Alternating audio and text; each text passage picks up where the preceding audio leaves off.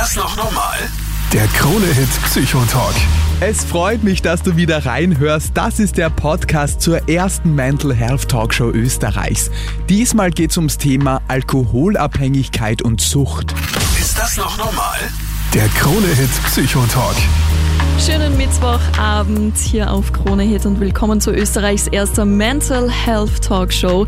Ist das noch normal? Und wir sprechen 100% tabulos und offen über Dinge, die im Alltag vielleicht nicht so angesprochen werden. Und weil das eben so ist, sprechen wir jeden Mittwoch ab 22 Uhr drüber.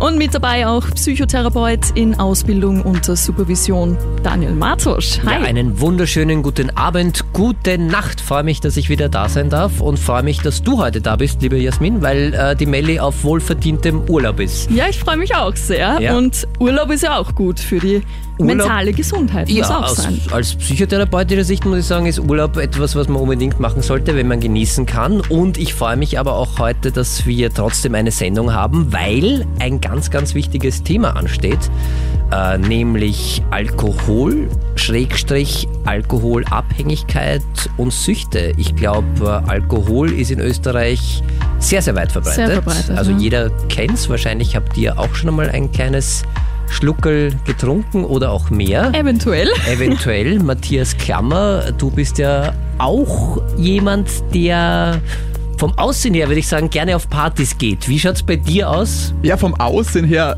glauben das die meisten, aber tatsächlich trinke ich schon seit sieben Jahren keinen Schluck Alkohol mehr. Wirklich? Sehr, sehr gut. Seit sieben Jahren trinke ich keinen Schluck Alkohol mehr, aber so es gibt auch andere ja Zeiten.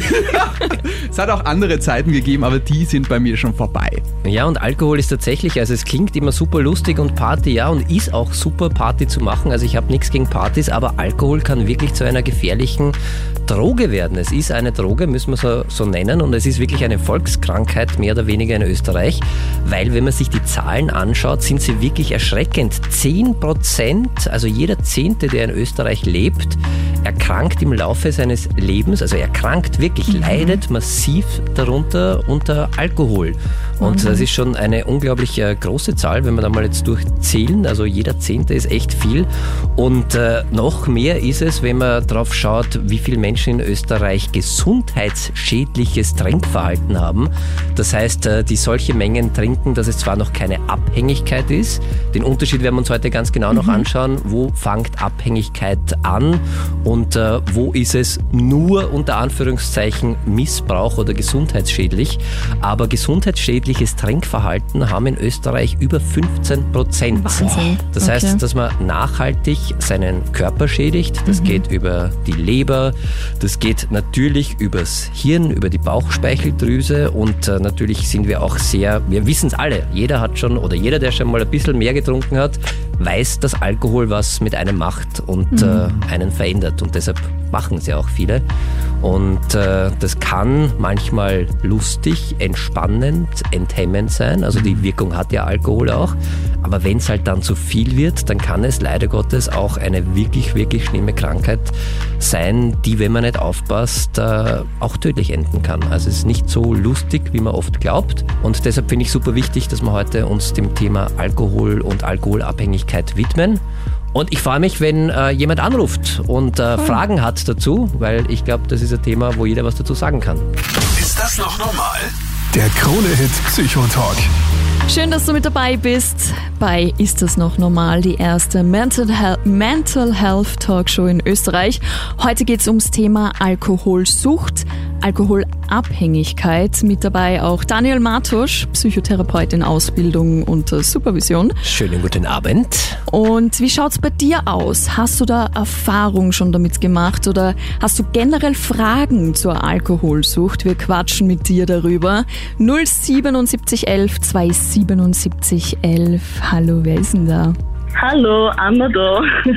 Schönen guten Abend. Hallo Anna. Hallo. Anna, wie geht's dir mit dem Thema Alkohol? Ja, also das beschäftigt mich schon so ziemlich oft, also weil ich ja am Wochenende meistens irgendwie fortgehe und dann ist eigentlich der Alkohol immer dabei, was eigentlich auch ein bisschen ja schade ist. Oft, wenn man, das macht jetzt ein bisschen Ärger. Ähm, eigentlich, dass das so normal ist in unserer Gesellschaft, aber ähm, es ist so, ja, bei mir auch. Und wenn ich dann eben am Wochenende fortgehe mit meinen Freunden, dann wird da schon mal ein bisschen was konsumiert. Oder auch bei Abende einfach mit Freunden, so zu Hause auch Spieleabende, dann wird da meistens auch was konsumiert. Das ist eigentlich immer dabei oder so und man hinterfragt das gar nicht so. Und jetzt frage ich mich so, ob wann ist eigentlich eine Sucht? Das ist eine gute Frage, weil wie du richtig sagst, ist es ja in Österreich gerade äh, sehr weit verbreitet und sozial anerkannt und gehört ja auch ein bisschen so zum Leben dazu, dass man immer was trinkt, ne? Genau, so ein Glas Wein so beim Spieleabend. Oder Bier. Oder ein Bier. Also wir können, einmal, wir können uns einmal an die, an die harten Fakten halten. Die Weltgesundheitsorganisation äh, sagt, dass wenn man 20 Gramm Alkohol pro Tag bei Männern und bei Frauen sind es 16 Gramm reinen Alkohol pro Tag trinkt, ist es nicht gesundheitsschädlich. Jetzt ist die Frage, was sind 20 Gramm? 20 Ja. Gramm ist nicht einmal ein halbes Bier, also weniger, ein bisschen weniger als ein Krügel. Und weniger als ein Achtel sind 16, ein Viertel, weniger als ein Viertel Wein äh, sind äh, 16 Gramm, also ein Okay. bisschen weniger. Das heißt, weniger. das wäre das, wo man davon, äh, wo man sagt, das kann der Körper gut wegstecken, weil Alkohol ist trotzdem ein, ein Gift, wenn man so will. Das tut im Körper irgendetwas. Das hat auch natürlich angenehme Nebenwirkungen, sonst würden wir es alle nicht machen. Aber wenn man die Menge täglich konsumiert, dann sind wir auf der super safen Seite und da kann wenig passieren als erwachsener Mensch. Gesundheitsschädlich, wirklich äh, Schäden davon trägt man, wenn man die Menge auf 60 Gramm pro Tag als Mann erhöht und 40 Gramm Okay. pro Tag als Frau. Dann ist es wirklich gesundheitsschädlicher Missbrauch. Und extrem wird's bei 90 Gramm pro Tag. Das wären dann halt so knapp zwei Liter Bier für einen Mann. Oder 60 äh, Gramm pro Tag äh, bei einer Frau. Das heißt, da wird's dann wirklich zum Missbrauch. Und das heißt aber noch nicht, dass das eine Alkoholabhängigkeit ist. Da muss man auch noch unterscheiden. Also man kann Alkohol missbräuchlich verwenden, das heißt zu viel trinken und dass man halt Gesundheitsschäden davon zieht, wenn man das längere Zeit macht.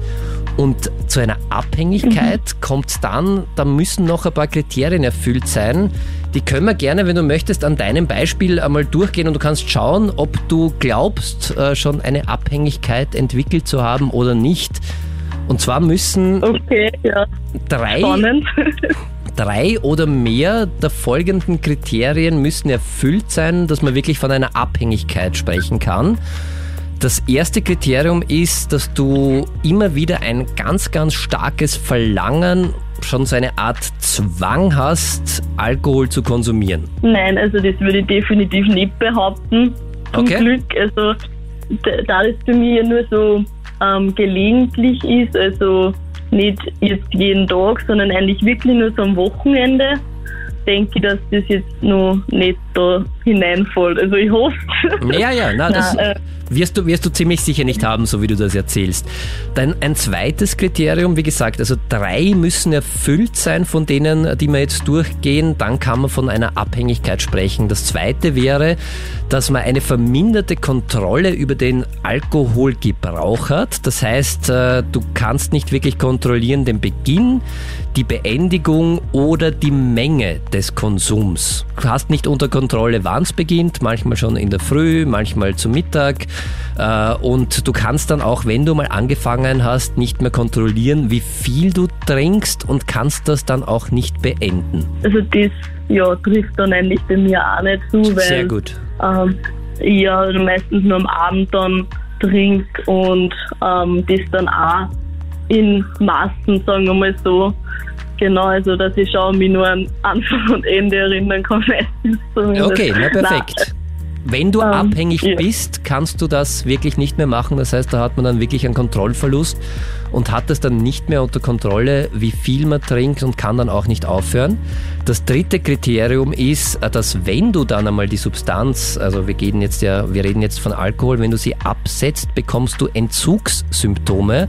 Das kann so ein Zittern sein, also so zitternde Hände, zitternde Zunge, zitternde Augen, Unruhe, Schlaflosigkeit, äh, Schweißausbrüche, Übelkeit. Man fühlt sich so richtig krank. Und äh, beim Alkohol ist es besonders gefährlich, weil wenn man Alkohol, wenn man wirklich schwerer Alkoholiker ist, also schwer alkoholkrank ist, und entzieht, kann es auch zu einem Delir, das heißt zu, zu Bewusstseinsstörungen kommen und in weiterer Folge auch zu epileptischen Anfällen tatsächlich, wenn man dann die Substanz nicht bekommt, die im allerschlimmsten Fall tödlich enden können.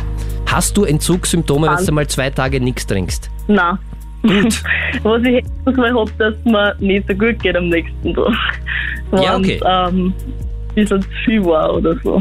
Das wollte ich nämlich gerade sagen, weil ich glaube, wir kennen das alle, wenn wir mal so ein bisschen über den Durst getrunken haben und am nächsten Tag dann aufwachen, dass es dir nicht so gut geht, dass du vielleicht auch mal diese zittrigen Hände hast oder was ich ganz oft zum Beispiel Ja. auch mal hatte, wenn ich so ein bisschen über den Durst getrunken habe, ähm, dass ich mich wirklich auch so, ah, wie soll ich das erklären, so ein bisschen ähm, gedrückt gefühlt habe am nächsten Tag. Also so irgendwie so, ah, irgendwie habe ich so ein bisschen schlechte Laune oder fühle mich so ein bisschen Also traurig oder so. nennen wir es beim Namen äh, Kater oder Hangover. Genau, Ja, genau. Aber weiß Genau. man ja, also ich habe mir dann auch oft die Frage gestellt, ist es eigentlich normal, dass ich das habe? Ha haben das andere auch? Weil ich trinke jetzt nicht oft, aber wenn es dann mal mehr wird, dann verspürt man das irgendwie so. Ja, dann ist es ja nicht nur krasser, weil du es eben nicht so oft ähm, tust, dann hast du vielleicht nur krasser dann so die Auswirkungen. Beziehungsweise ja, ist das bei mir auch so, wenn ich dann oft einfach am nächsten Tag, man ist einfach so kraftlos und man fühlt sich einfach, wenn man das so sagen kann, wie ausgespieben auf einmal. Ja. Weil man einfach das so trifft's gut. aufwacht und man denkt sich so, na, ich, ich bleib liegen. Ich kann also, ich stehe sicher nicht auf. Ja, aber da und möchte ich ja, man kurz, fühlt sich einfach voll grauslig. Kurz beruhigend äh, für euch. Das ist, äh, weil Alkohol tatsächlich ein Gift ist und weil unser Körper ein bisschen vergiftet wird, wenn man da zu viel äh, davon konsumiert hat. Und deshalb äh, geht es einem körperlich einfach schlecht. Bei Entzugssymptomen ist es so, dass das äh, so lange anhält, äh, bis man die entweder, also das äh, hält dann tagelang an, wenn man sich die Substanz dann nicht zuführt, oder es hört eben auf, sobald man Alkohol wieder getrunken hat. Oder welche andere Droge auch immer. Äh, Und äh, das heißt, wenn man so einen Kater hat und Kopfweh hat, das ist, äh, da, weil das im Hirn natürlich auch viel macht und da kann man Kopfschmerzen bekommen, dann wehrt sich der Körper gegen zu viel Gift. Das macht unser Körper egal, was wir zu uns nehmen, mit äh, Übelkeit und Erbrechen. Dann schlafen wir natürlich nicht äh, super erholsam, wenn wir betrunken sind. Das heißt, da kommt dann auch äh, eben diese schlechte Stimmung. Ich bin nicht ausgeschlafen, ich habe keine Kraft und es fühlt sich dann wie krank an. Äh, aber wenn man wirklich Entzugssymptome hat, dann ist das wirklich ein ganz ein heftiges, schlimmes Gefühl und da hat man wirklich das Gefühl, äh, wenn man nicht sofort irgendwas bekommt oder wenn man nicht sofort wieder was bekommt, dann überlebt man das nicht. Ja, Also- weil der Körper verlangt ja dann quasi schon so, weil er schon so drauf eingestellt ist und so, ja, sich das abgespeichert hat, ja, das Verhaltensmuster, oder? Genau, so ist es. Also da kommt dann das Suchtgedächtnis und dann möchte das, der Körper braucht dann oft auch tatsächlich diese Substanz, äh, weil wenn du ihm das wegnimmst, dann ist er sehr, sehr beleidigt und das äh, tut er dann auch kund. Und da geht es einem wirklich schlecht. Ja. Und nochmal gesagt, wirklich bei Alkoholentzug. Also das bitte nicht alleine machen, wenn man das vorhat. Wenn es einem da schlecht geht und wenn man merkt, dass das unangenehm ist. Man kennt es ja aus den Filmen oft irgendwie, wo, wo Menschen Drogenentzüge machen und äh, sei es jetzt Heroin oder irgendwelche anderen Drogen und dann so kalter Schweiß und zittrig und schlecht. Ja. Und dann werden sie in ein Zimmer gesperrt und dann sagt man, okay, alles gut, da musst du jetzt durch. Das gilt bei Alkohol bitte nicht, weil das ist wirklich gefährlich, wenn man den selber entzieht. Da muss man das im besten Fall unter ärztlicher Aufsicht machen. Weil Alkohol ist eine Substanz, wo der körperliche Entzug wirklich äh, lebensbedrohlich sein kann und wo man sterben kann. Aber das gilt äh, in erster Linie für Menschen, die schon schwer abhängig sind. Kommen wir zum nächsten Kriterium äh, wie man merken kann oder feststellen kann, ob man vielleicht schon sich in Richtung äh, Alkoholabhängigkeit bewegt. Das wäre die Toleranzentwicklung gegenüber der Wirkung von Alkohol. Das heißt, dass Okay. du nach und nach mehr brauchst, um dieselbe Wirkung von Alkohol zu erlangen. Ich glaube, das kennen wir alle, dass wir einfach ein bisschen mehr vertrauen. Mehr, ja. Also das ist ein Punkt, Ja.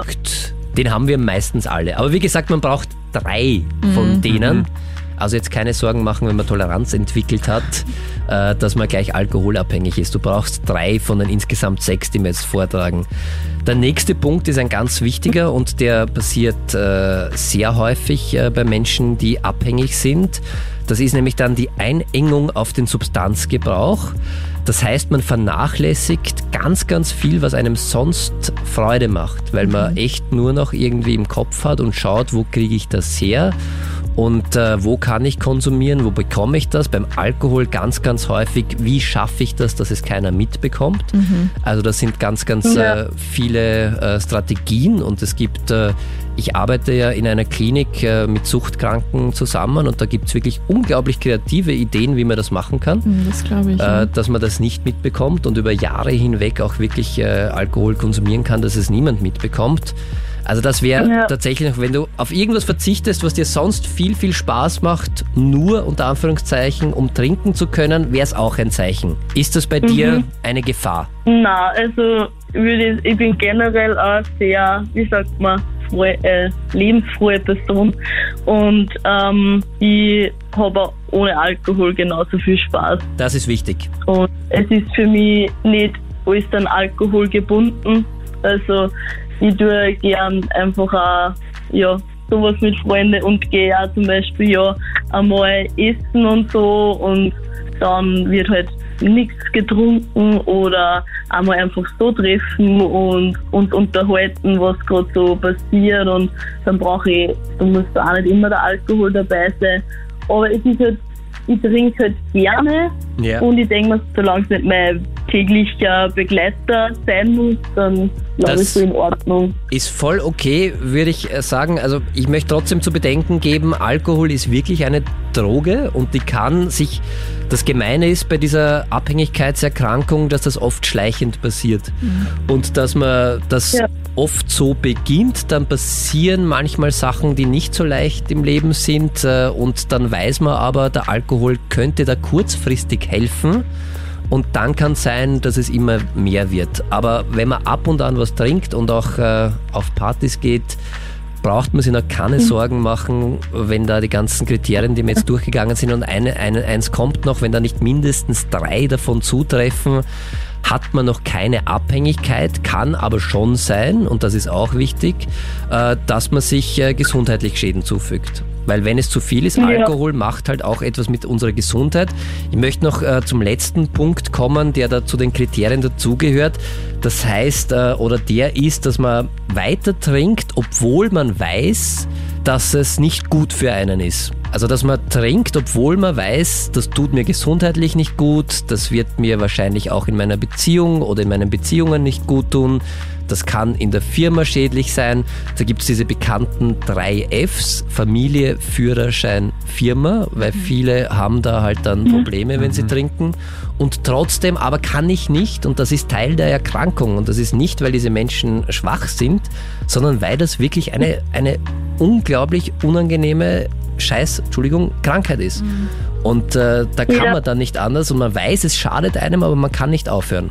Ich gehe mal davon aus, Ja. bei dir ist das nicht so. Na, bei mir ist das nicht so definitiv. Bin ja, ja sehr froh, weil man darf die Alkoholsucht ja wirklich nicht unterschätzen, vor allem weil es ja bei uns auch so ein leicht verfügbares Mittel ist. Du gehst einfach in den Supermarkt und da steht schon das riesen Alkoholregal, egal ob Wein oder eben Spirituosen.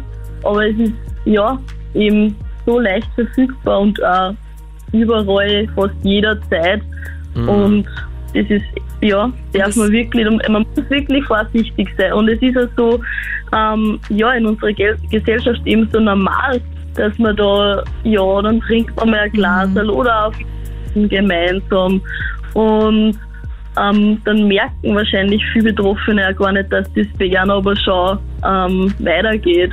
Auf ja. jeden Fall, ja, da sprichst du was Wichtiges an, weil es halt echt wirklich verbreitet ist und irgendwie so ein bisschen zum sozialen Leben dazugehört und man manchmal das Gefühl hat, dass es fast verlangt wird, dass man Stimmt, ja. mittrinkt.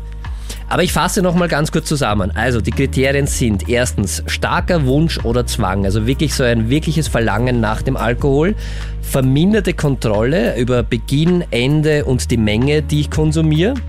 Äh, Alkohol, äh, um keine Entzugssymptome zu haben. Das heißt, ich brauche die Substanz, ich brauche Alkohol, um Entzugssymptome zu verhindern eingeengtes mhm. Verhaltensmuster. Das heißt, es dreht sich bei mir ganz, ganz viel nur noch um das Thema Alkohol oder um die Droge und ich vernachlässige sehr, sehr viel, was mir sonst Spaß macht. Also Vernachlässigung von Vergnügungen, Interessen für Alkohol. Und ich konsumiere Alkohol, obwohl ich weiß, dass es negative Folgen hat. Also das kann körperliche Natur, soziale Natur oder auch äh, psychische Natur sein, weil mir geht es ja, wie ihr vorher gesagt habt, sehr oft nicht so gut, wenn ich getrunken habe. Und obwohl ich das weiß, kann ich nicht aufhören. Wenn drei von diesen sechs Kriterien zutreffen, dann bitte unbedingt Hilfe holen und äh, schauen, dass man zum Hausarzt geht im besten Fall oder zu einer Suchtberatungsstelle. Dann ist wirklich 5 vor 12 und dann braucht man Hilfe, weil dann ist die Wahrscheinlichkeit sehr hoch, dass man an einer Alkoholabhängigkeit als Krankheit leidet. Anna, ich hoffe, ich habe dir das Wochenende jetzt nicht irgendwie verdorben, aber es geht auch ohne Alkohol. ja, nein, das, das stimmt auf jeden Fall. Ich werde mir das zu Herzen nehmen und vielleicht dann schauen, dass ich das eine oder zweite Glas vielleicht weglasse, was dann schon irgendwie vielleicht zu viel ist. Und ähm, oder ja, einfach auch ohne Alkohol einmal ein Gaudi habe beim Fortgehen. Und danke für das interessante Gespräch. Ja, danke, dass du das angerufen hast. Und ich möchte es nochmal sagen, es ist voll okay, wenn man ab und an was trinkt, wirklich. Aber man muss halt wirklich aufpassen.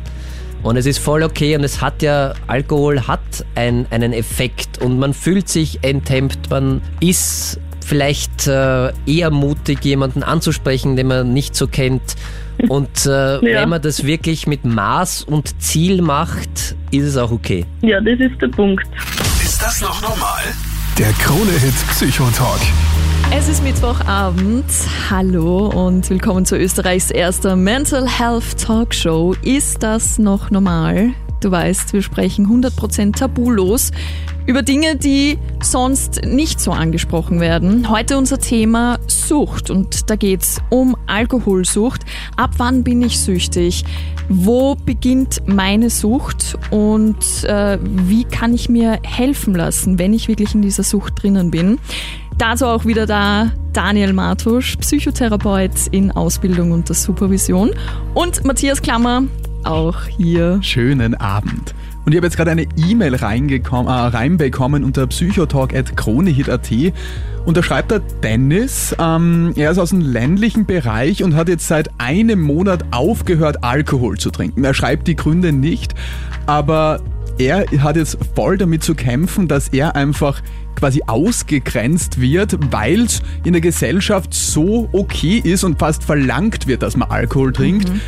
Und er fragt jetzt, wie er am besten damit umgehen soll, äh, damit er besser klarkommt damit, weil es ist seine Entscheidung, aber von außen kommt immer nur, ja, was ist los mit dir? Wieso mhm. trinkst du nichts? Mhm. Das ist ja nicht normal. Ein guter Punkt und der es gerade Alkoholabhängigen sehr, sehr schwer macht, mhm. wenn sie dann die, Ank also die Krankheit in Angriff nehmen, weil dann sollte man halt nichts mehr trinken, logischerweise, mhm. weil das Ziel, wenn man alkoholkrank ist oder was man dagegen machen kann, ist abstinent zu leben, das heißt gar nichts mehr zu trinken und das macht tatsächlich in der Realität sehr, sehr schwer, gerade in Österreich äh, wo Alkohol einfach dazugehört. Mhm. Und das ist ja ein kulturelles Phänomen, das kennt jeder und das, das gehört dazu. Es gibt, wenn irgendjemand in der Firma Geburtstag feiert oder was auch immer, mhm gibt es Alkohol und mhm. äh, muss man sie dann oft rechtfertigen oder auch nicht. Ich, also ich habe in, in, in meiner therapeutischen äh, Praxis sehr viel mit Suchterkranken zu tun und äh, das ist immer eine der herausforderndsten Aufgaben. Wie vermittle ich meine Abstinenz meinem Umfeld, mhm. ohne dass ich da ausgeschlossen werde? Mhm. Ja, es ist äh, spannend, weil es äh, gar nicht so leicht ist, weil es halt wirklich dazugehört. Wobei ich auch sagen muss, dass ich die Erfahrung gemacht habe, ich trinke selbst seit äh, sechs Jahren keinen Alkohol. Mhm. Weil ich äh, einfach nicht möchte. Und mir ist am Anfang auch so gegangen und es war sehr, sehr schräg, muss ich ehrlich sagen. Immer wieder, man hat so das Gefühl, man müsste sich rechtfertigen. Voll. Gerade am Anfang und sagen und irgendwie eine Erklärung dafür geben. Das war aber bei mir nur am Anfang so, als ich das gemacht habe. Mit der Zeit hat sich das irgendwie automatisiert. Und dann waren in erster Linie meine Gedanken, was werden sich denn die anderen denken? Also so habe ich das über mich irgendwie dann in der Selbstreflexion irgendwie beobachtet und gesagt, ja, eigentlich ist das den meisten eh wurscht, aber ich habe mir halt ganz viele Ja. Gedanken gemacht, der wird jetzt glauben, ich bin unhöflich oder ich, bin- ich, ich mache da nicht Keinen mit. Bock.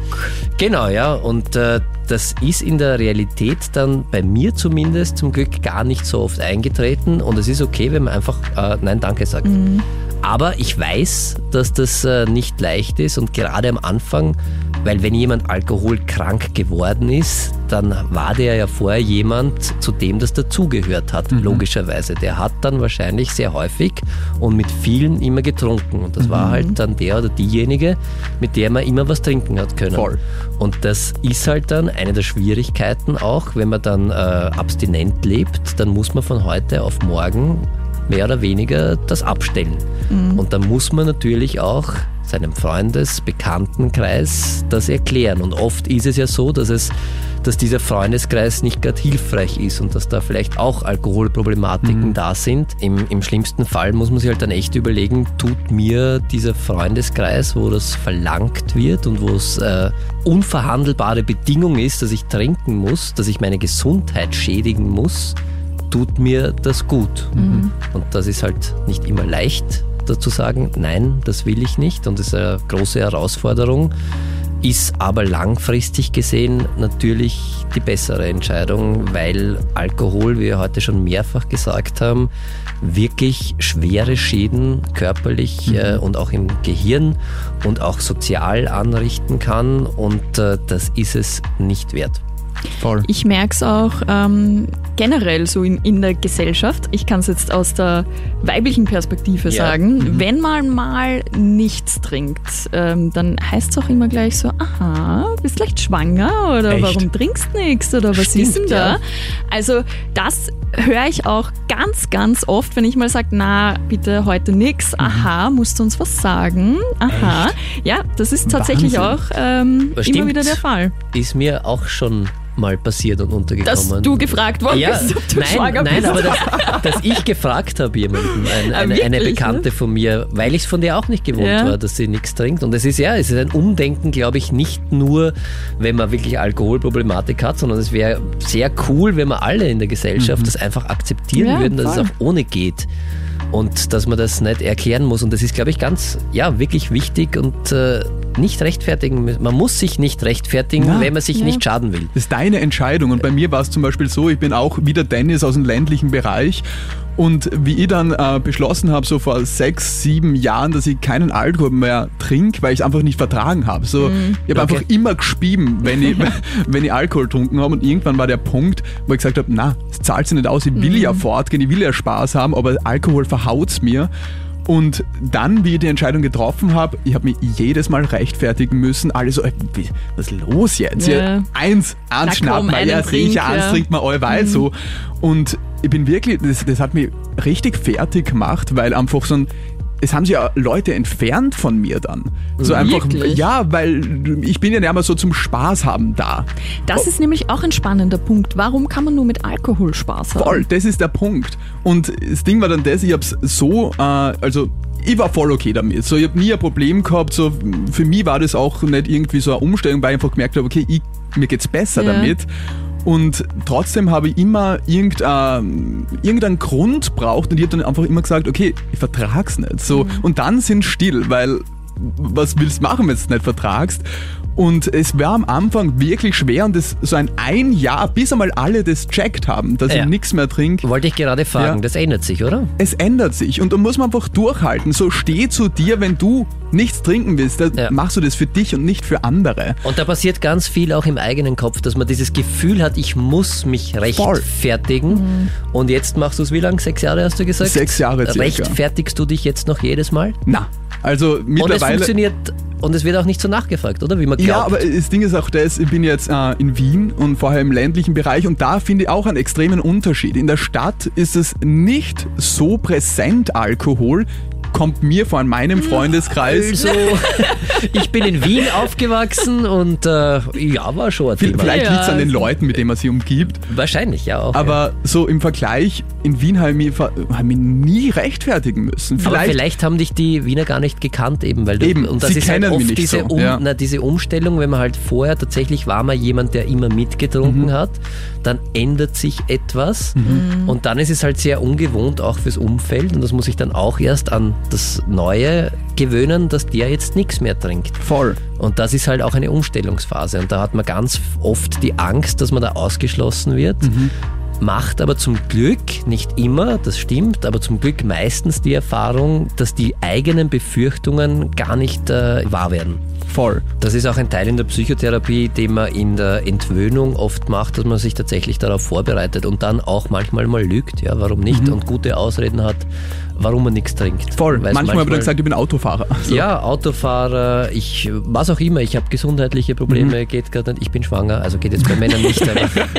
Nein, aber wirklich, dass man sich da was überlegt, was auch passt, womit einem gut geht selbst, weil das halt gerade am Anfang sehr, sehr schwierig ist, dass man das seinem Umfeld äh, auch vermittelt und man halt da immer so eben diesen Druck hat, den ich ja auch voll verstehe und den wir alle verspüren, wenn sich da was ändert und man hat man eben dieses Gefühl, ich muss mir jetzt irgendwie rechtfertigen. Und dass das einem leichter gemacht wird, da kann man dann auch in der Psychotherapie gemeinsam dran arbeiten, was wäre da für mich der beste Weg, gerade für den Anfang. Weil wir jetzt eh gehört haben, auch von dir, das verselbstständigt sich dann und irgendwann ist es das neue Normal. Voll. Aber das dauert. Und es ist auch so schockierend, Jasmin, du kennst das von der Weihnachtsfeier so, ich bin halt der Motivierteste, ich trinke keinen Alkohol, bin aber ewig auf und bin der Motivierteste und alle sind so, so geschockt. So, wie kannst du ohne Alkohol so viel Spaß haben? So, ich habe es mir einfach antrainiert, dass Ja. ich keine Substanz brauche, um gleich zu sein und auch keine Hemmungen zu haben. So, wenn du zu mir sagst, wenn ich nüchtern bin, steige auf den Tisch und tanz, ja, ich bin der Erste oben. das. Ja, Das kann ich bestätigen. Das sollten wir vielleicht in einer anderen Sendung besprechen. Na, das ist perfekt und man kann auch wirklich viel, viel Spaß haben. Gerade also Alkohol hat zwar und äh, nochmal, es hat Wirkung und Alkohol ist, et- das verändert etwas, das macht uns enthemmt, das löst Ängste. Und äh, das ist ja auch okay. Wichtig ist echt nur aufzupassen, weil es ist trotzdem ein Gift und es kann wirklich zu schweren Schäden führen und eine Alkoholkrankheit äh, kann sehr, sehr mühsam, schwierig sein, da wieder rauszukommen und deshalb wirklich mein Tipp, man muss den Alkohol nicht verteufeln, aber echt vorsichtig sein. Ist das noch normal? Der Krone-Hit Psychotalk. Mega spannendes Thema heute, Alkoholsucht. Und meine Frage jetzt an Daniel Matusch, Psychotherapeut in Ausbildung unter Supervision. Wie entwickelt sich denn jetzt eigentlich so eine Ab Alkoholabhängigkeit oder Sucht? Ja, da gibt's mehrere Antworten auf diese Frage. Meistens ist ja die Alkoholabhängigkeit nur die Spitze des Eisberges. Also was da unter der Meeresoberfläche ist, das ist ja beim Eisberg, da ist ja immer der größte Teil ist unterm Wasser und oben sieht man dann, das ist das, was man sieht, dass jemand alkoholabhängig ist, dass er ständig äh, betrunken ist, dass er den Alkohol braucht und drunter sind ganz, ganz viele Probleme. Also da gibt's zum ersten Mal eine, auch eine biologische Komponente, das heißt, es kann angeboren sein. Äh, Kinder von alkoholerkrankten Menschen haben ein, die Wahrscheinlichkeit ist da vier bis sechsmal höher, dass sie selber Okay, alkoholkrank wow. werden. Äh, dann gibt's natürlich äh, psychische Komponenten, das heißt, dass man da wirklich viele Probleme hat, dass man vielleicht Schicksalsschläge hat, wie eine Trennung, einen Jobverlust, äh, Umzug in einen anderen Ort, äh, aber kann auch Pensionsantritt oder irgend so ein, ein lebensveränderndes Ereignis sein, was einen halt überfordert. Dann kann es dazu kommen. Und auch tägliche Belastungen sind oft auch Auslöser dafür. Das heißt, wenn man sehr, sehr viel Stress hat, wenn man gesundheitlich eingeschränkt ist, äh, wenn man belastende Arbeitsbedingungen hat, dann kann halt Alkohol, der hat ja eine Wirkung, wie wir schon gesagt haben. Kurzfristig fühlt sich das dann besser an und deshalb probiert man so ein bisschen als Selbstmedikation und dann wird das so ein Teufelskreis, der sich dann aufschaukeln kann, wo es dann irgendwann auch der Körper braucht und dann kommt man schwer raus. Also Alkohol ist wirklich nur die Spitze oder die Alkoholerkrankung die Spitze des Eisberges. Und wenn man da mal genau hinschaut, ist da drunter ganz, ganz viel, was dazu geführt hat. Was halt aufgearbeitet auch gehört im besten Genau, Fall. Ne? da, da versucht man halt oft selbst mit Alkohol Probleme zu lösen und das funktioniert leider nicht, weil durch Alkohol fühlt sich zwar ein bisschen besser an kurzfristig, aber die Probleme bleiben Die ja bleiben. trotzdem da und werden dann erst recht nicht angegangen. Und deshalb ist das wirklich eine, eine teuflische Erkrankung, weil das äh, dann nach und nach äh, immer schlimmer wird und äh, leider Gottes Alkohol keine Lösung ist. Ist das noch normal? Der Krone-Hit Psychotalk.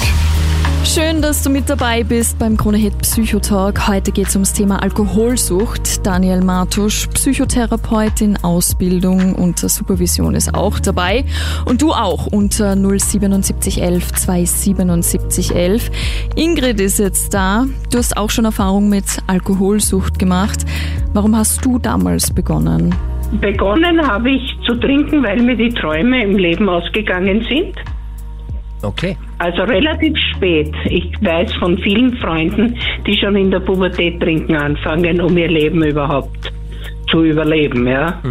Das war bei mir nicht so. Ich habe also erst später begonnen, wie gesagt, aus Mangel an Träumen. Und dafür dann umso radikaler. Mein Ende war dann Ja. bei eineinhalb, zwei Flaschen Schnaps am Tag.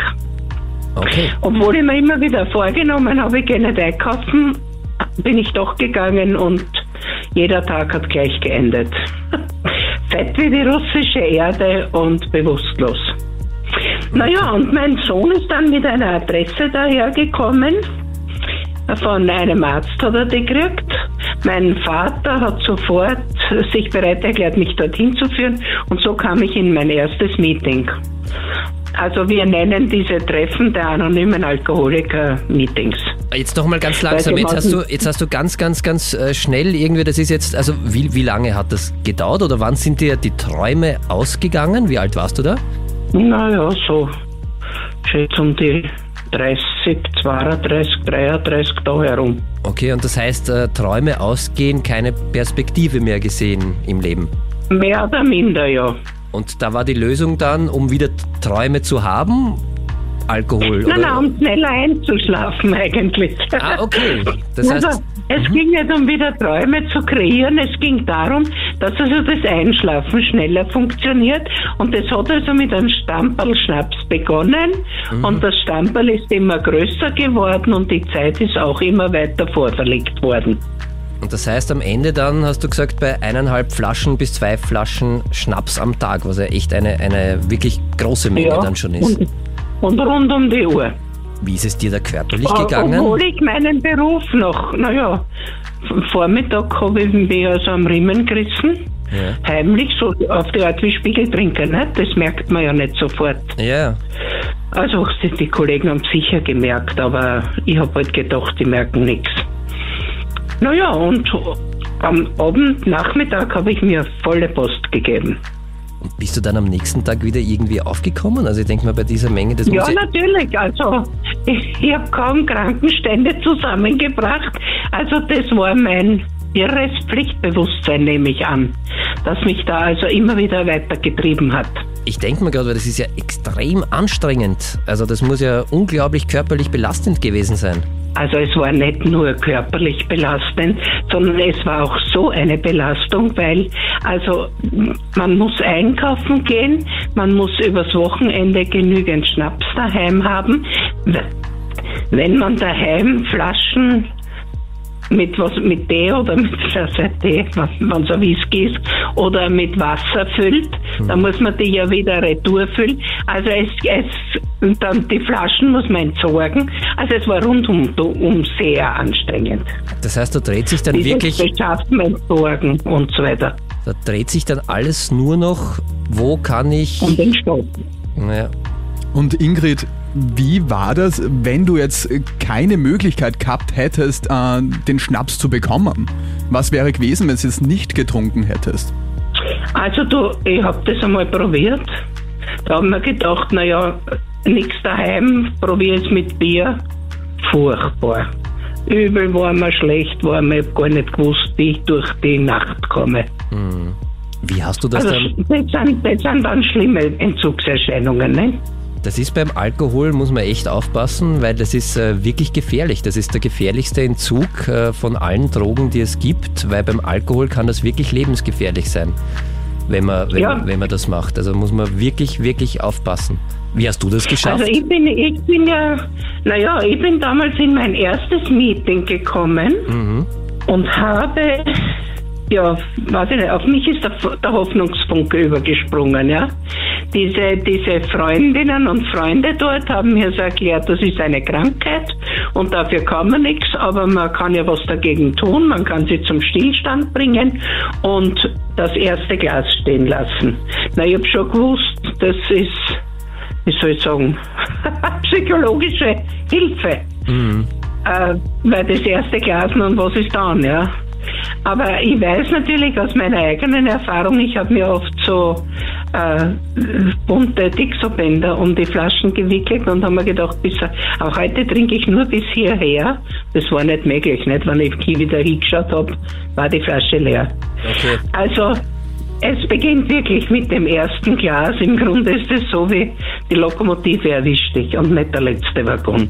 Ah, ich verstehe. Und das heißt also, das ist ja auch einer der Symptome, wenn man wirklich dann abhängig ist, dass man diesen Kontrollverlust hat. Also dann kann man es ja einfach nicht mehr. Und, das, Richtig. und wie du sagst, das ist ja auch, auch absolut richtig, was du sagst, dass es eine Krankheit ist. Also da muss man dann wirklich dagegen was tun und auch akzeptieren wahrscheinlich, dass man krank ist und Hilfe braucht, oder? Na, das ist nämlich das Schwierige. Also die Schwierigkeit liegt darin, dass man akzeptiert, dass man Alkoholiker ist, erstens. Ja. Und die Schwierigkeit ist auch, um Hilfe zu bitten. Das glaube ich. Weil der Mensch einfach glaubt, das kann ich allein. Also ich bin zu meinem ersten Meeting gegangen, nicht weil ich Hilfe suchte, sondern damit die beiden daheim Ruhe geben. Ah, okay. Das heißt, du hast fremd motiviert, sagt man so schön, irgend- irgendwie. In, Eigentlich ja. Okay. Und dann bist du hingegangen und es hat aber trotzdem gut getan. Na, ich war, ich war bass erstaunt, ja. Die waren alle fesch adrett, sauber gekleidet, haben in ganzen Sätzen gesprochen. Keiner hat so geschwitzt wie ich. Keiner hatte so einen roten Kopf. Die sind mir unheimlich gescheit vorgekommen. Die haben mir gedacht, naja, wenn die das alle können, vielleicht kann ich es auch. Das ist ja auch irgendwie so spannend, dass äh, ganz viele, wenn sie an Alkoholiker denken, haben sie ja immer dieses Bild von, der ist irgendwie unter der Brücke und angesandelt und hat. Äh, und in Wirklichkeit kann das jeden treffen. Das ist eine Krankheit, die sich durch jede Gesellschafts- und soziale Schicht durchzieht. Ja, ja, aber ich glaube, je höher die soziale Schicht, desto weniger kommt man drauf. Das heißt, du glaubst, da kann man es besser verbergen? Ich denke schon. Ja, Also sein. wenn ich allein an Politiker trink, äh, denke, was die an alkoholischen Getränken vernichten oder was bei Ärzten oft los ist, äh, da, ob die Lehrer sind auch sehr gefährdet, Mhm. weil sie einfach den Druck nicht aushalten. Also da, aber die verstecken halt gut. Du hast das aber auch lange geschafft, oder? Wenn ich das richtig verstanden habe Ich vorher. habe da lang geschafft, ja, ja, über zehn Jahre habe ich versteckt. Aber es beginnt ja auch schleichend, nicht? Also man ist ja nicht am, man ist ja nicht sofort bei den zwei Flaschen Schnaps am Tag, sondern es beginnt schleichend. Ein kleines Stamperl, es fällt gar nicht auf. Das ist ja auch gemein, dass es ja halt bei uns auch äh, super angesehen ist. Also wenn man jetzt das mit einer anderen Droge vergleicht, es gibt nichts anderes, was man in der Öffentlichkeit machen könnte, also Drogen nehmen technisch. Aber beim Alkohol ist es völlig okay. Ja, natürlich. Und jetzt kommt also wieder die Punschzeit und die Weihnachtsfeiern. Na, trink doch ein Glas mit.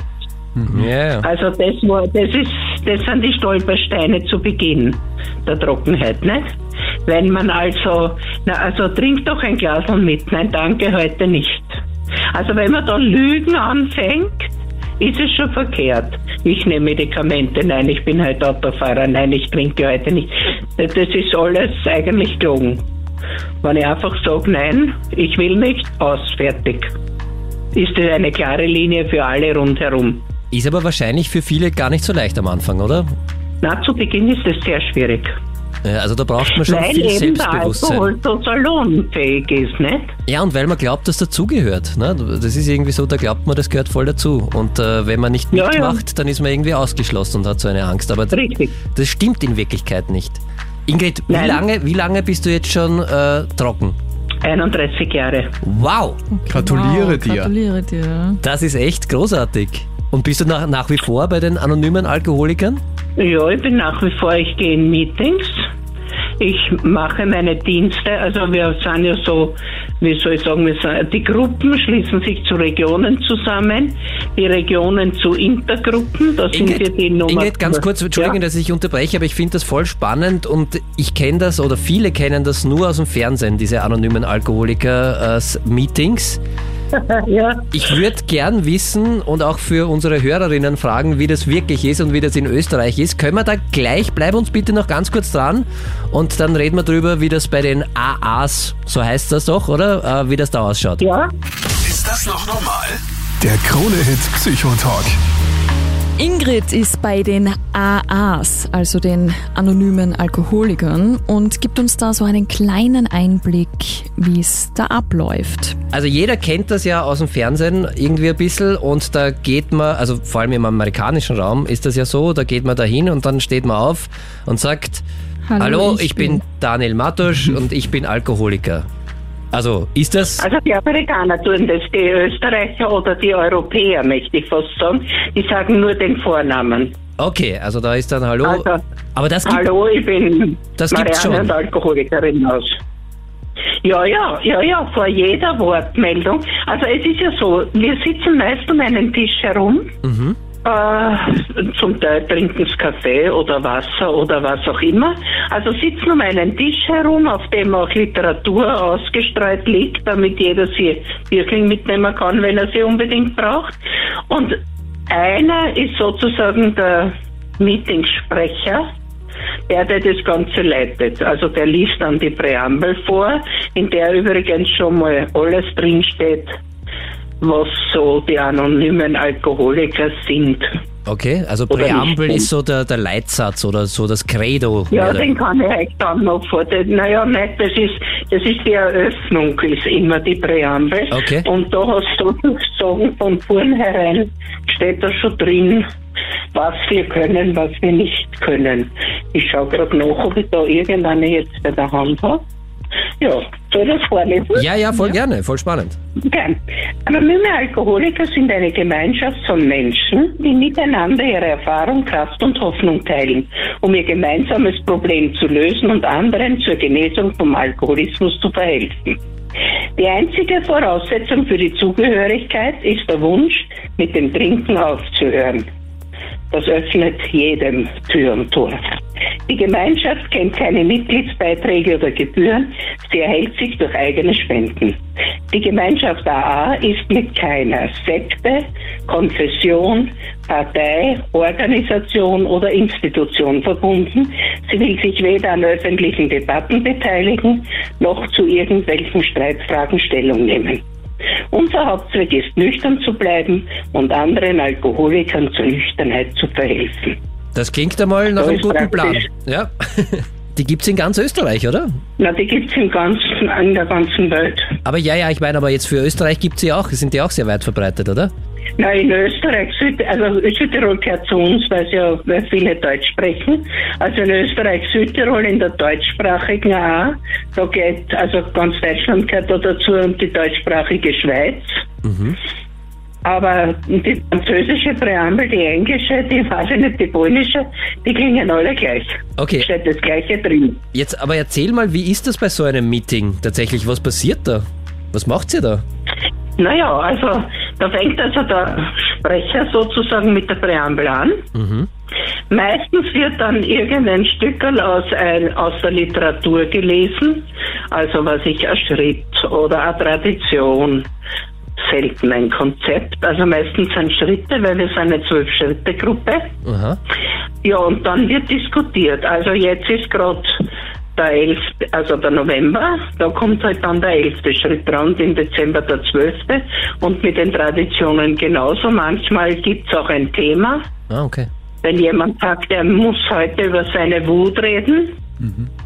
Weil was, nach der Präambel gibt's immer die drei Fragen. Möchte jemand meinen Dienst übernehmen? Dann erzählt gewöhnlich niemand. Hat jemand gleich was zu sagen? Da gibt es schon etliche, die sich dann melden und hat jemand einen Themenvorschlag. Okay. Äh, wenn also das gelesen ist oder der Schritt, der Stickerl aus dem Schritt zum Beispiel aus der Literatur gelesen ist, dann sagt gewöhnlich der Sprecher, entweder erzählt er von sich, wie er damit umgeht, oder er sagt, das Meeting ist eures. Und dann kann sich einer nach dem anderen melden, der Meetingsprecher schreibt das mit und einer nach dem anderen kommt dran. Wir reden nie einem anderen drein. Wenn der sagt, also bei uns in Wien sagt man Danke, wenn man fertig geredet hat. In der Steiermark sagen es gute 24 Stunden. Dann weiß man, der hat jetzt fertig geredet. Und da kann man immer Und dann kommt der Nächste dran. ganz konkret, wenn ich jetzt zu Hause das Gefühl habe, ich habe da ein bisschen ein Problem oder ich weiß es nicht, bin ich jetzt schon abhängig oder nicht, aber irgendwie geht es mir mit dem Thema Alkohol nicht gut. Kann ich dann zu euch vorbeischauen? Also kann ich dann einfach Ja. im Internet raussuchen, wo ist das und dann komme ich zum nächsten AA-Treffen, das in meiner Nähe ist. Richtig. Einfach so. Muss auch nicht, du kannst da zu einem anderen gehen. Also viele glauben, das kenne ich von den Vorarlbergern, gell? die sind nach Lindach rumgefahren zu einem Meeting, damit sie niemanden treffen, von daheim. Dass sie doppelt anonym sind. Okay, ja. Ja, ja, weil, weil man da so anonym seid. Und dann haben sie da drüben den Chef und einen Arbeitskollegen getroffen. also, Okay. äh, man kann auch weiter weggehen, aber es ist, es ist egal eigentlich, weil wer dort sitzt, der will, der hat den Wunsch, mit dem Trinken aufzuhören, nicht? sonst sitzt er da nicht dort. Und du musst da nicht hineingehen und sagen, ich bin Alkoholiker. Du kannst sagen, ich glaube, ich habe ein Problem mit Alkohol. Okay, Na, super. dann wird jeder seine Geschichte erzählen und du kannst sie identifizieren oder nicht oder schon. Je nachdem, gell? Okay, und dir hat das aber extrem gut geholfen. Hast du sonst noch was gemacht oder war, war, war das wirklich die Lösung für, für dein Suchtproblem? Also für mich war es die Lösung. Allerdings würde ich das keinem Menschen raten. Man kann nicht. Also rein medizinisch vom körperlichen her ist es ein Wahnsinn von eineinhalb, zwei Flaschen Schnaps am Tag auf null. Das ist echt gefährlich. trinken. Ja, das ist wirklich gefährlich. Das ist gefährlich für ein Delirium oder für sonst. Also das ist wirklich gefährlich. Das würde ich keinem Menschen mehr raten. Es gibt ja genug Entgiftungsstationen. Nicht? Jedes Krankenhaus, das der Psychiatrie hat, hat auch eine Entgiftungsstation. Wichtiger Punkt, ja, ganz, ganz wichtig, das wirklich im besten Fall unter ärztlicher Aufsicht zu machen und auch stationär ist sehr hilfreich. Ja. Absolut, absolut. Also ich glaube, dass der Knackpunkt, diese innere Umkehr, ja, vom Bösen ins Leben oder von der Vernichtung ins Leben, dass der Knackpunkt die Eigenverantwortung ist.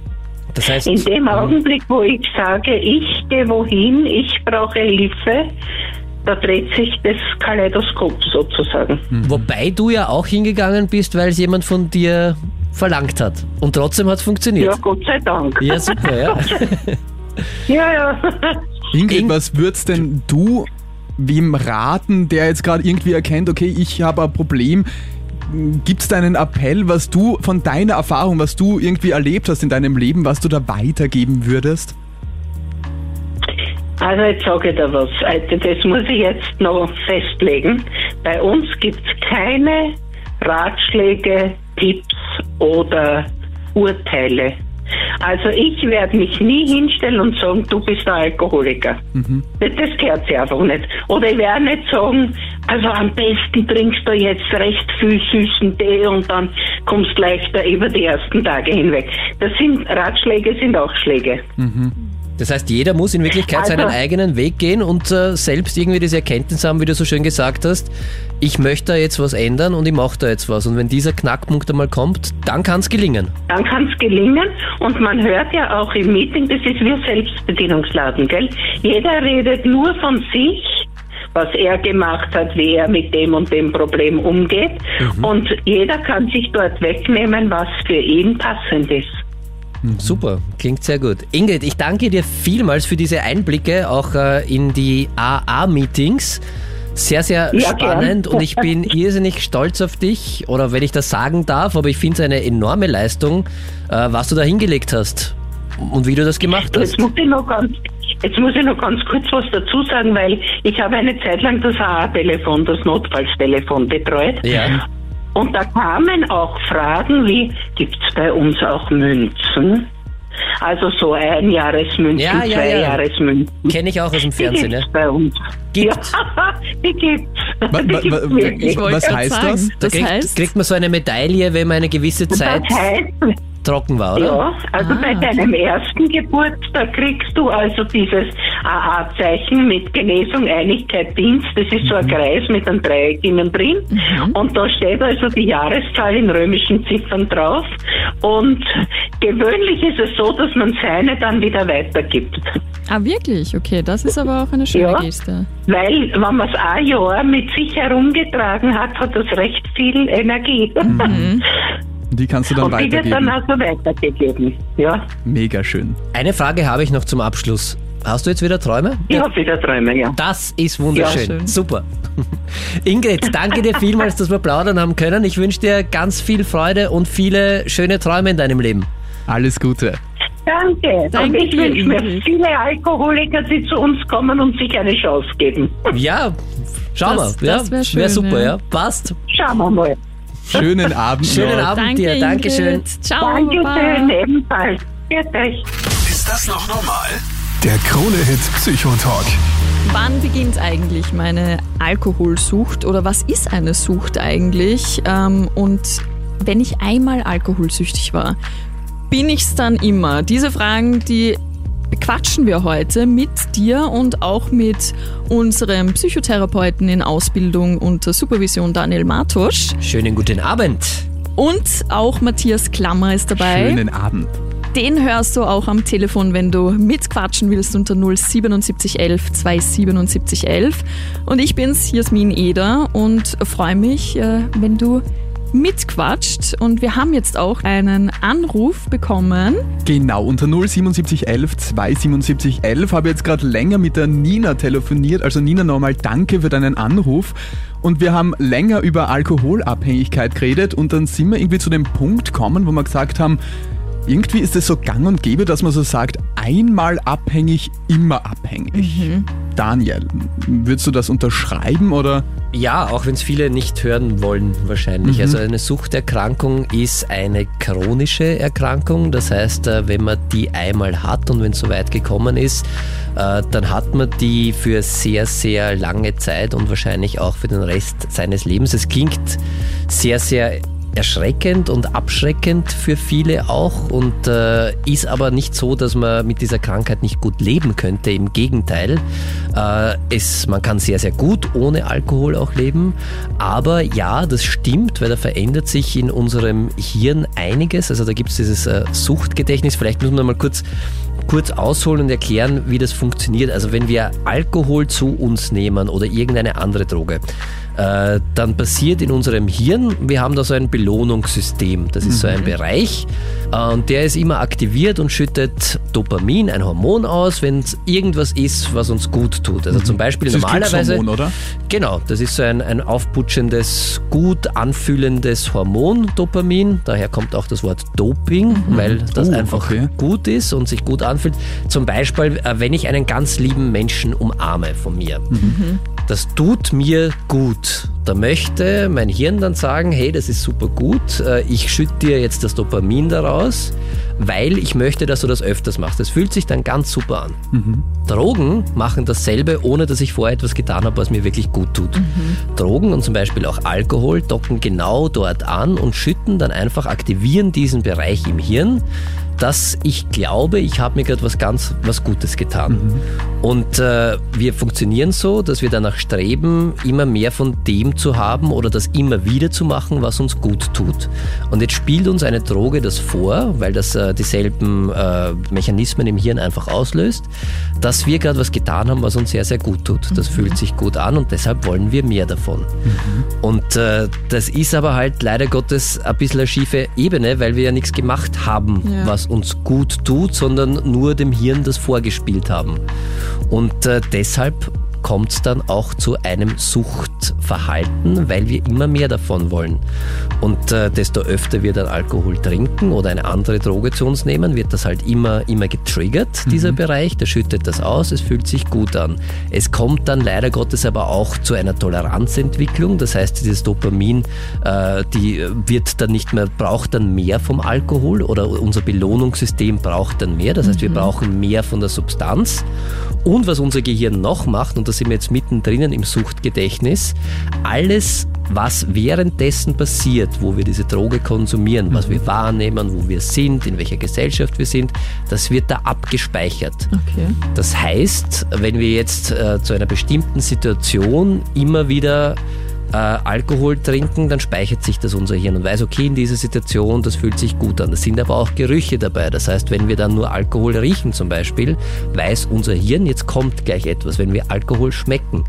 Wenn, also alles, was dazugehört, da bilden sich so, so Netzwerke aus, die damit verbunden sind. Und wenn wir dann einen Teil dieses Netzwerks in Zukunft aktivieren, dann geht das ganze Netzwerk los und wir haben das Verlangen nach Alkohol. Und das ist dann, war das jetzt halbwegs verständlich Ja. ein Ja. bisschen irgendwie? Ja, genau.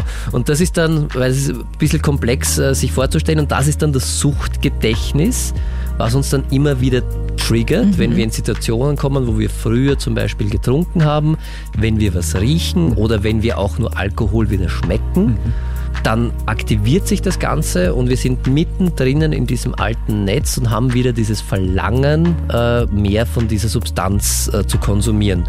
Und das ist ein bisschen, oder ein bisschen, das ist dieser Teufelskreis und das Suchtgedächtnis. Und was wir halt dann lernen müssen, ist das neu umzuschreiben und ganz am Anfang das auch äh, meiden, weil dieses Suchtgedächtnis, das haben wir uns in den meisten Fällen sehr, sehr lange antrainiert, weil man ist ja nicht von heute auf morgen, wird man ja nicht alkoholkrank, sondern man trinkt ja meistens über viele, viele Jahre sehr viel. Das heißt, man hat da ganz viel Zeit zu üben. Und äh, das ist natürlich ganz fest in uns drinnen und deshalb ist es schwierig, da wieder rauszukommen. Man, also man kann es gut machen, wenn man wirklich abstinent bleibt. Aber sobald man dann dem Körper und dem. Hirn wieder was von der Substanz gibt, ist das wieder da. Und deshalb spricht man von einmal alkoholkrank, immer alkoholkrank. Oder ist halt eine chronische Erkrankung. Es äh, gibt mittlerweile äh, Studien, die sagen, man kann das schon überlernen auch. Aber das dauert wirklich extremst lang. Das heißt, die Empfehlung ist auch wirklich abstinent zu bleiben weil die Gefahr eben sehr groß ist, dass dieses alte Netz wieder anspringt und man dann in, in diese alten Muster verfällt. Ich muss jetzt aber auch dazu sagen, das passiert nicht sofort. Also man ist nicht irgendwie, wenn man jetzt zum Beispiel äh, fünf Jahre abstinent gelebt hat, weil man vorher alkoholkrank war, dann trinkt man einmal was, dann passiert das nicht mit einem Fingerschnippen und man ist sofort wieder in seinem alten Muster und trinkt wieder äh, zwei Flaschen Schnaps am Tag, überhaupt nicht. Das dauert dann schon eine Zeit. Aber es ist halt Geht wahrscheinlich schneller trotzdem ja, wieder, und es oder? ist halt dann sehr schwierig, weil es wird, das wird dann wieder aktiviert und dann muss ich wieder bewusst Dagegen. davon, genau, dagegen ankämpfen. Und deshalb ist Alkohol krank sein oder überhaupt süchtig sein eine Erkrankung, die man meistens ein Leben lang hat. Wobei ich nochmal betonen möchte, dass das Leben ohne die Sucht oder die Befriedigung der Sucht ein sehr, sehr schönes ist und in Wirklichkeit auch viel, viel besser ist, weil es ja ganz, ganz viele Nachteile auch hatte.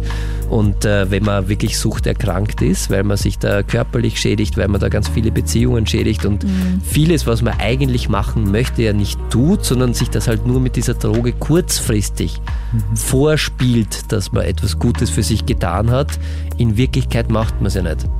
Ich stelle es mir halt so schwer vor, weil du gesagt hast, eben, wenn man jetzt Alkohol trinkt, dann wird das Dopamin frei und äh, du fühlst dich halt einfach mega gut und so. Und wenn man jetzt wen umarmt, kann das sein, dass dann einfach die Sachen, die normal das Glückshormon oder Dopamin aus, äh, ausstrahlen oder so, dass die einfach keine Wertigkeit mehr haben, wenn du in der Sucht bist, dass wenn jetzt zum Beispiel, ich liebe es, Kino zu gehen. Und Ja. dann bin ich in der Sucht drinnen.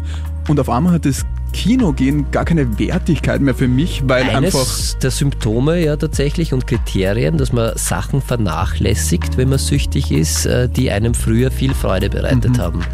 Also ja, es kann dann schon noch Spaß machen, aber das, das Verlangen tatsächlich und das Hirn ist da äh, sehr streng nach dieser Substanz, weil es halt einfach funktioniert, mhm. weil es kurzfristig einfach funktioniert. Das mhm. ist so.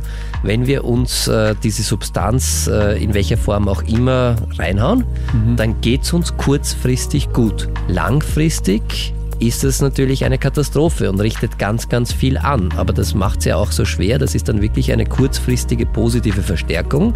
Da habe ich dieses gute Gefühl.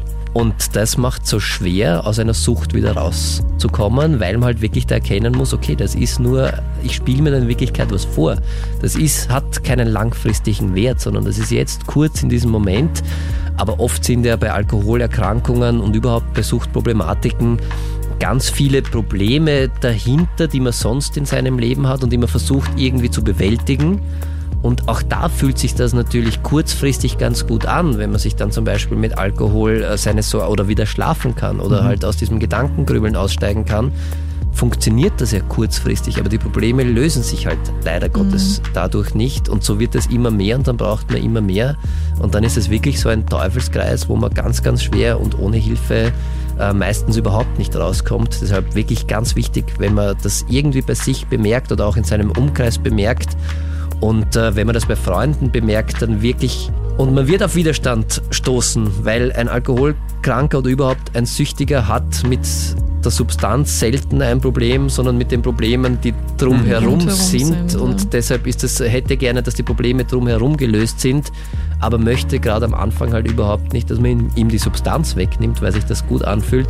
Aber da muss man wirklich dranbleiben und schauen, dass man sich professionelle Hilfe holt und jemanden auch immer wieder versucht zu überreden und vielleicht auch mit ihm gemeinsam hinzugehen und äh, schauen, dass er sich äh, professionelle Hilfe holt, weil das halt echt, echt schwierig ist, da alleine äh, auszusteigen. Wir haben dir auch äh, Hilfe-Links online auf kronehit.at gestellt. Ähm, was aber jetzt noch spannend wäre, wie kann ich denn überhaupt jemanden helfen, der in dieser Sucht vielleicht schon drinnen ist oder, oder wie gehe ich auf denjenigen zu? Was sind quasi so diese richtigen Worte oder die falschen Worte, vielleicht sogar unter Anführungsstriche?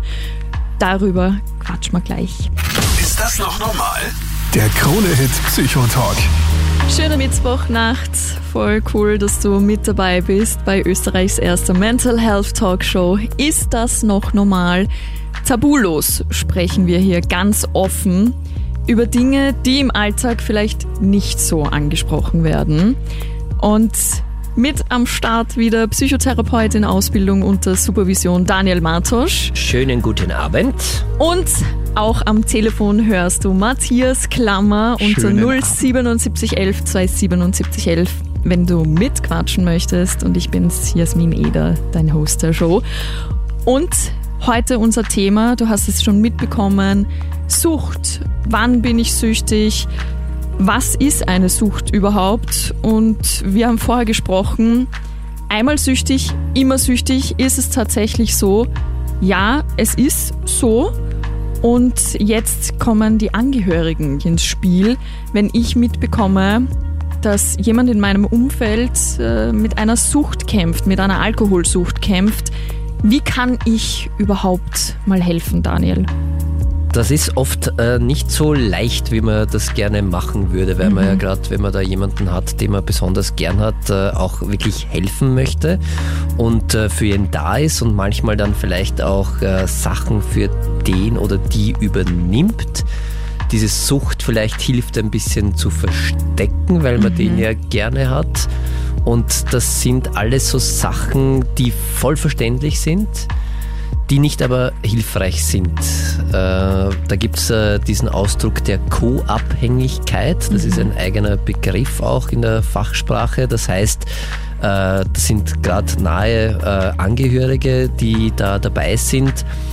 Das heißt, Co-abhängig heißt nicht, dass man dann selber auch zur Flasche greift, jetzt äh, zu, beim Beispiel äh, Alkohol zu bleiben, sondern dass man unbewusst meistens ein Verhalten an den Tag legt, das die Sucht sogar noch fördert, okay. obwohl man es gut meint. Also das sind dann halt wirklich äh, so Sachen, die man dann vermeiden sollte, wie dass man das Suchtproblem für den oder diejenige verharmlost, mhm. verleugnet oder auch verdrängt.